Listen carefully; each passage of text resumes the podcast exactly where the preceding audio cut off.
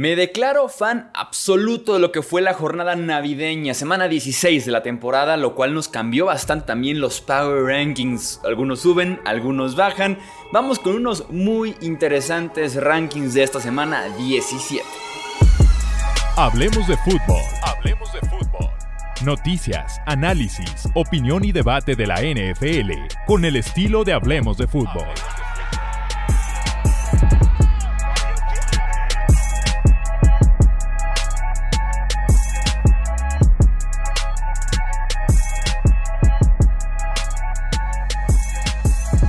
Amigos, bienvenidos a una edición más del podcast Hablemos de Fútbol. Yo soy Jesús Sánchez, una edición más de los mejores Power Rankings que hay en el planeta Tierra. Tenemos que arrancar, como siempre, ya saben, del peor hasta llegar al mejor equipo actualmente de la NFL. ¿Qué implicaciones tuvieron los partidos de esta jornada en el Power Ranking? Estamos a punto de descubrirlo. Si aún no estás suscrito, suscríbete aquí al canal para más contenido, más análisis de la NFL en este cierre de campaña. Vamos entonces por ahí. En el puesto 32 pondremos a los Washington Commanders. Sam Howell firmó no ser el quarterback de este equipo para el 2024 después de lo que ha sido su mes de diciembre, específicamente en las últimas dos semanas. En el 31 pondremos a los Arizona Cardinals. Se comen 250 yardas por tierra, se han comido más de 1000 yardas en las últimas cuatro semanas por tierra solamente, cinco semanas, perdón. Les hizo yardas Cole Kemet, les hizo yardas Justin Fields. No traen nada la defensiva estos Cardinals. Se habla mucho de quarterback, de wide receiver en el draft y demás. Yo iría por un cambio de pick y acumular, acumular defensivos en ese costado del balón. En el puesto 30 pondremos a los Panthers de Carolina. Bryce Young tuvo probablemente su mejor partido en la NFL. Agarró ritmo, precisión, una ofensiva decente, tirándole aceptable como se trabajó en contra de los Green Bay Packers. En el puesto 29 colocaremos a los New York Football Giants. Se termina, por lo menos en el partido en contra de Filadelfia, la era Tommy DeVito. Todavía no está del todo confirmado quién va a ser titular la siguiente semana, pero es simplemente un golpe de realidad. Es un golpe de realidad, fue divertido mientras duró, están oficialmente eliminados de la contienda por los playoffs. En el 28 pondremos a los Chargers de Los Ángeles. Qué diferencia de esfuerzo en este partido en contra de los Bills comparado con el Thursday Night Football de la semana pasada en contra de Raiders, ahora que ya no está Brandon Staley, ¿no? Qué diferencia de esfuerzo para aquellos que tienen la teoría de que estaban tendiendo la cama king size a Brandon Staley pues parecía que así es. En el 27 pondremos a los New England Patriots que vencen a los de Broncos el 24 de diciembre. Bailey Zappi, consolidado como quarterback suplente, creo yo en la NFL, que tiene un rol, un valor importante. Hemos visto sin duda alguna este año eso. Y también el novato Chad Bailan tiene probablemente su mejor patada para ganar el partido, 56 yardas. El tipo lo hace después de múltiples fallos a lo largo y ancho de la temporada Ryland tiene por ahí su buen momento como novato. En el 26 pondremos a los Tennessee Titans. Will Levis parece que va a poder jugar semana 17 y semana 18. Necesita de estos últimos dos partidos y sobre todo Titans el darse cuenta que tienen que reforzar y bastante la línea ofensiva. En el 25 colocaremos a los Minnesota Vikings. Se viene otro quarterback muy probablemente para los Vikings, Jared Hall, el novato después de que Nick Mullens lanzara cuatro intercepciones. Tiene un espagueti de brazos, eso le cuesta muchísimo para poder hacer todos los pases que se necesitan en la NFL. Y lástima también que Jared Hall, Jaren Hall, perdón, lástima que parece que va a estar jugando, pero sin TJ Hawkinson, el tight end de Minnesota, que fue de los mejores tight ends este año en la NFL, se pierde el resto del año y se pierde el inicio de la próxima campaña porque se rompió el ligamento cruzado anterior de la rodilla y también se rompe el ligamento eh, colateral medial. Entonces le espera por lo menos unos 8 o 10 meses de recuperación a Hawkinson. Insisto, qué lástima para el tight end de los Vikings. En el 24 pondremos a los New York Jets Robert Sale y Joe Douglas, head coach y gerente general, ratificados para el siguiente año. Se sintió como un impulso de confianza, ¿no? En ese sentido, que saliera Woody Johnson a decir se quedan como pareja de head coach y GM. Eso sí, Creo que eso no salva del todo a Nathaniel Hackett. Yo sigo creyendo que Hackett podría salir como coordinador ofensivo de los Jets este año. En el 23, hablando de coordinadores que deben ser despedidos, Joe Barry, el coordinador defensivo de los Green Bay Packers, Dios mío santo, le permites 30 puntos a los Panthers. Ganas, pero con sensaciones fatales por parte de la defensiva. Lo único bueno es que los quarterbacks y wide receivers están creciendo sin duda alguna, muestran más química a pesar de que no están completos, pero han tenido cierta mejoría, pero insisto, no me gusta nada. Podría poner arriba a Green Bay del siguiente equipo que es Jacksonville. Vamos recorriendo al 22 para dejar a Jacksonville en el 23. Ahora, ahora que lo pienso, ahora que lo analizo, los Jaguars. Trevor Lawrence debería ser mucho más criticado de lo que está haciendo este año. Por lo menos aquí estamos haciendo la tarea de poder hacer la crítica de Trevor Lawrence, tanto por el tema de que no está sano e está insistiendo en jugar. Ya son lesiones en rodilla, tobillo, conmoción y ahora en el hombro, diagonal, clavícula. Eh, y el nivel ha sido bajo. El nivel ha sido bajo. Los números creo yo han sido todavía peores del nivel de Trevor Lawrence esa temporada. Le ha costado bastante al coreback de tercer año. Se esperaba que diera ese salto importante. Le tiene un wide receiver número uno. Segunda temporada consecutiva en el mismo sistema con el mismo staff de coaching. Y pues nada más no. Fue hasta un retroceso en lugar de un avance el que tiene Trevor Lawrence este año con los Jacksonville Jaguars. En el 21 pondremos a los New Orleans Saints los espera una mediocridad con Derek Carr este año y el siguiente todavía. ¿eh? ¿Por qué? Porque van a estar en esa misma ventana de las 7, 8 victorias, probablemente sin playoffs, probablemente con la inconsistencia que viene de la mano de Derek Carr. Y es que estamos en la semana 17 y sigue habiendo muchos problemas, creo yo, de comunicación, de química, de entendimiento con sus wide receivers. En el 20, los Chicago Bears, que están cerrando muy bien este año, están siendo muy, muy eh, competitivos, siguen vivos, de hecho, en la pelea por los playoffs en la NFC. Lástima que las lesiones de Cole Kemet y DJ Moore afectan el funcionamiento de la ofensiva aérea en contra de Arizona, pero afortunadamente para ellos corrieron a diestra y siniestra para mantener el triunfo. En el 19 pondremos a los Raiders de Las Vegas. Antonio Pierce está haciendo su caso para quedarse como head coach de Las Vegas el siguiente año debe ser considerado. No sé si debe ser el que se quede con el trabajo, pero por lo menos considerado y mucho sí debe serlo. Hablemos, por cierto, de Jack Jones, el cornerback que tiene un pick six en contra de Patrick Mahomes en este partido y que se ha hecho muy polémica su celebración. ¿Por qué? Porque se acerca a un niño aficionado de Kansas City, está en el estadio de los Chiefs, en Arrowhead Stadium, se acerca como para darle el balón y cuando el niño se estira a agarrar el ovoide, Jack Jones se lo quita y se va. Muy criticado Jack Jones y yo lo que les digo es, hay que leer un poco. Bienvenido a la cultura de los Raiders. Así son los Raiders históricamente, una franquicia con esa maldad, con esa eh, que, se, que se gana el odio, que son los malosos, que son los tipos odiados en la NFL. Así es la franquicia de los Raiders, por lo que yo le aplaudo a Jack Jones. ¿Y por qué? Porque también así es la rivalidad en esa división y también específicamente en contra de los Chiefs de Kansas City. Cuando ese niño Probablemente lloró ese niño la noche, todo el día y la noche de, Navidad.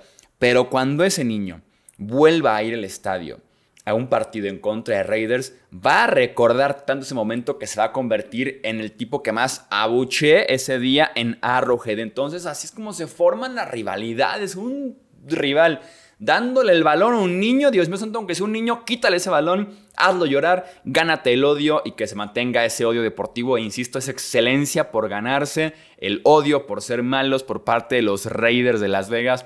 Yo aplaudo a Jack Jones, a diferencia de muchos que están llorando de...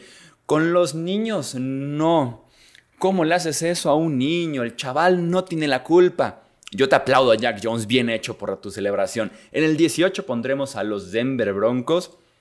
Eh, muy mal manejo del reloj, de la situación y el llamado de jugadas por parte de Sean Payton. Si podemos atribuirle a alguien la derrota en Nochebuena, varios factores, uno de ellos y el más grande probablemente, Sean Payton, el head coach de los Broncos. En el 17 pondremos a los Atlanta Falcons. Se dieron cuenta muy tarde que había que darle voy de 20 veces a Villan Robinson, darle eh, toques en zona roja también a Kyle Pitts, darle targets, buscar a Drake London. Se dio cuenta tarde Arthur Smith. En el 16 pondremos a los Pittsburgh Steelers. La defensiva que se comió por completo a Jake Browning y George Pickens, que nos recuerda de su talento. Un tipo que es talentoso nivel, puede ser de los 10 mejores receivers de la NFL si se lo propusiera. Y si el sistema y el quarterback van de la mano con él, porque el tipo es alto, rápido, la zancada, el radio para hacer la recepción, una sola mano, recepciones circenses muy complicadas, el tipo lo puede lograr. El tema aquí es el sistema, la actitud, la mentalidad, muy criticado por su esfuerzo durante los últimos dos, tres semanas, pero el talento con George Pickens es indudable y sin duda alguna está ahí y se vio en contra de los Bengals. En el 15 pondremos a los Houston Texans. Parece que CJ Stroud regresa para el próximo domingo. En el 14 pondremos a los Colts, partido malísimo por parte de Garner Minshew, que en el último mes ha sido partido bueno, malo, bueno, malo, han como que alternado mucho en ese sentido y los tres colíderes del sur de la AFC, los tres perdieron en esta semana, por cierto. En el 13 pondremos a los Cincinnati Bengals, Browning que regresó a la tierra, ¿eh? Los dos partidos que ha tenido en contra de Steelers han sido sus dos peores partidos y el resto ha sido ni siquiera, bueno, ha sido excelente Browning. Entonces esperemos que por ahí sea solamente cuestión del rival. La defensiva de Steelers históricamente ha sido complicada, ha sido difícil. Esperemos que se pueda reponer Jake Browning porque ha jugado un nivel buenísimo para ser suplente en la NFL. En el 12, los Seattle Seahawks. Gino Smith regresa con serie ganadora. Es su cuarta en la temporada, líder de la NFL. Sus armas andan finas, ¿eh? ya sea Drew Locke o Gino Smith pero Dick Metcalf, Jackson Smith en Jigba, eh, Tyler Lockett, andan finos los wide receivers de los eh, Seahawks, aparte de Kenneth Walker, el corredor. En el 11 pondremos a los Kansas City Chiefs. Fuera del top 10 estos Kansas City, estos Kansas City Chiefs, lo decía ya, problemas en tackle izquierdo, problemas en tackle derecho, problemas en prácticamente cada posición de wide receiver y problemas en tight end. Agreguemos problemas en Titans, el partido de Travis Kelsey en contra de los Raiders el lunes fue malísimo. Malísimo Travis Kelsey. Está jugando varios peldaños por debajo del nivel que nos tiene acostumbrados y del nivel que tenía hace que 10 meses en el Super Bowl. Entonces, en si le sumamos todos los problemas, todavía también ya es un problema Travis Kelsey, pues sin duda alguna los Chiefs la están pasando mal. En el número 10, entrando al top 10 por primera vez en el año, los Tampa Bay Buccaneers. Baker Mayfield apostó por él mismo. Eh, en el off-season firmó un contrato de, cuatro, perdón, de un año, 4 millones de dólares con 4.5 millones disponibles en incentivos. Y el tipo está ya cobrando prácticamente el siguiente año, ¿eh? porque se va a quedar como quarterback en Tampa Bay, les va a dar una división y les va a dar también un juego de playoffs en casa. y por cierto, es mejor equipo este de Tampa Bay que el de Tampa Bay la temporada pasada con Tom Brady. En el puesto número 9, los Rams de Los Ángeles. Una defensiva de los Saints difícil y Stafford se la devoró el jueves por la noche con Puka Nakua metiendo por ahí su papeleta para ser el novato ofensivo del año en la NFL. Está difícil porque también está CJ Stroud. Aquí el tema es qué tanto afectó eh, la lesión de Stroud, la conmoción, se pierde dos partidos, va a regresar sin Dell, sin Nico Collins. Entonces, ¿qué tanto puede afectar el cierre de temporada a CJ Stroud? Porque Puka Nakua está metiendo por ahí su caso para ser el novato ofensivo del año. En el puesto 8 pondremos a los Cleveland Browns, que los Browns tienen una pinta de que la primera ronda de playoffs pueden sacar a los Chiefs o pueden sacar al campeón del sur de la AFC y por favor, dioses del americano, por favor, se lo suplico, denos a Joe Flaco jugando en Baltimore en postemporada en contra de los Ravens. En el 7 colocaremos a los Dallas Cowboys eh, los mató su línea ofensiva, el interior, su tackle izquierdo que no estaba presente, Tyron Smith, fue un desastre el suplente de tackle izquierdo y también sus linebackers en el cuarto cuarto que no podían hacer un tacleo para frenar a los Dolphins y en general creo ni el pass rush le llegó a actuar consistentemente ni generan la jugada grande. Sí provocan múltiples goles de campo y solamente un touchdown a la defensiva, pero en un partido así en el que tu ofensiva de hecho ya entregó el boy en la yarda 1 del rival, la defensiva es como dame un poquito más, no dame ese turnover grande, que me des posición corta, que me des la posesión adicional en el partido. No llegó sin duda alguna para Cowboys. 3-5 como visitantes esta temporada. En el 6, los Philadelphia Eagles se complicaron al final un partido que estaba muy controlado, que estaban dominando desde la primera jugada básicamente. Gran, gran partido y ese sentido debe de ilusionar muchísimo a los fans de Filadelfia de Shaquille Leonard, linebacker que llegó hace unas cuantas semanas después de que fuera cortado por los Colts, firma con Filadelfia y jugó excelente en contra de los Giants de Nueva York. En el 5 colocaremos a los Buffalo Bills, de regreso a los Bills al top 5 de estos Power Rankings. Josh Allen jugando excelente, jugando muy muy bien, sacando los partidos adelante, está cerrando muy fuerte el año Josh Allen y cuidado con ese Josh Allen en postemporada. En el 4, los Detroit Lions, el mejor partido en un buen rato de su defensiva, cuatro intercepciones, cuatro capturas también. Ellos cierran el partido para poderle dar a esta franquicia su primer título divisional en 30 años, desde 1993 que no eran campeones, en este caso del norte de la NFC, pero antes jugaban en el NFC Central. En el 3, entramos al top 3. Es el mismo, son los mismos equipos del top 3 de la semana pasada. Ojo con el orden. En el puesto número 3 pondremos a los Miami Dolphins. La defensiva se comportó muy bien en contra de Dallas. Básicamente la defensiva de los Dolphins permite una muy buena primera serie ofensiva y una muy buena última serie ofensiva. En el Inter estuvieron por ahí batallándole, batallándole, batallándole, eh, dejando a raya, por ejemplo, a CD Lamb, que insisto, tuvo un buen partido, pero solamente primera y última serie ofensiva, principalmente primera eh, y última serie eh, ofensiva. Esa línea defensiva de miedo, la, que está construyendo Miami con jugadores probados, jóvenes, y que fue una pesadilla para Dak todo el encuentro. En el puesto número 2, y quedamos con solamente los dos equipos que jugaron el Monday Night Football, San Francisco y Baltimore.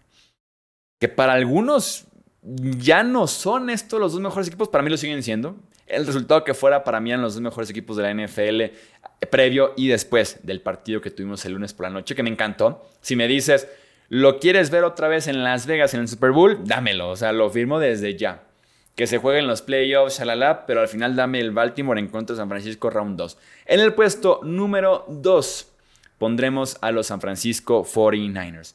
Se van a recuperar.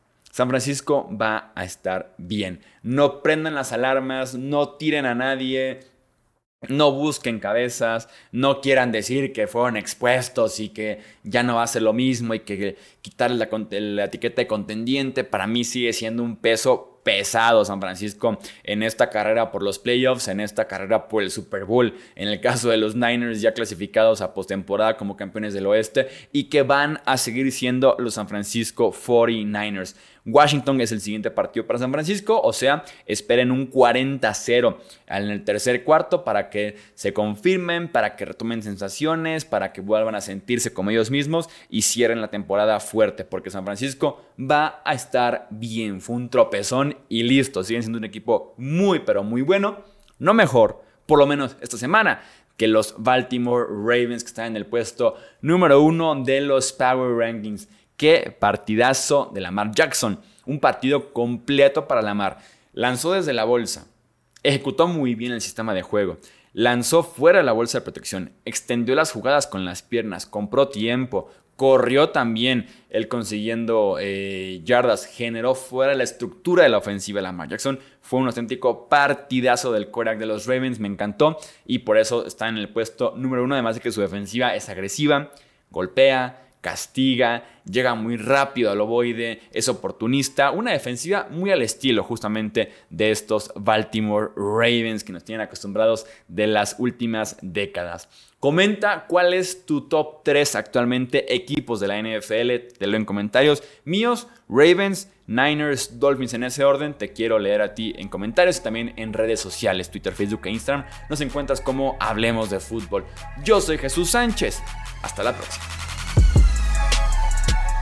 Gracias por escuchar el podcast de Hablemos de Fútbol.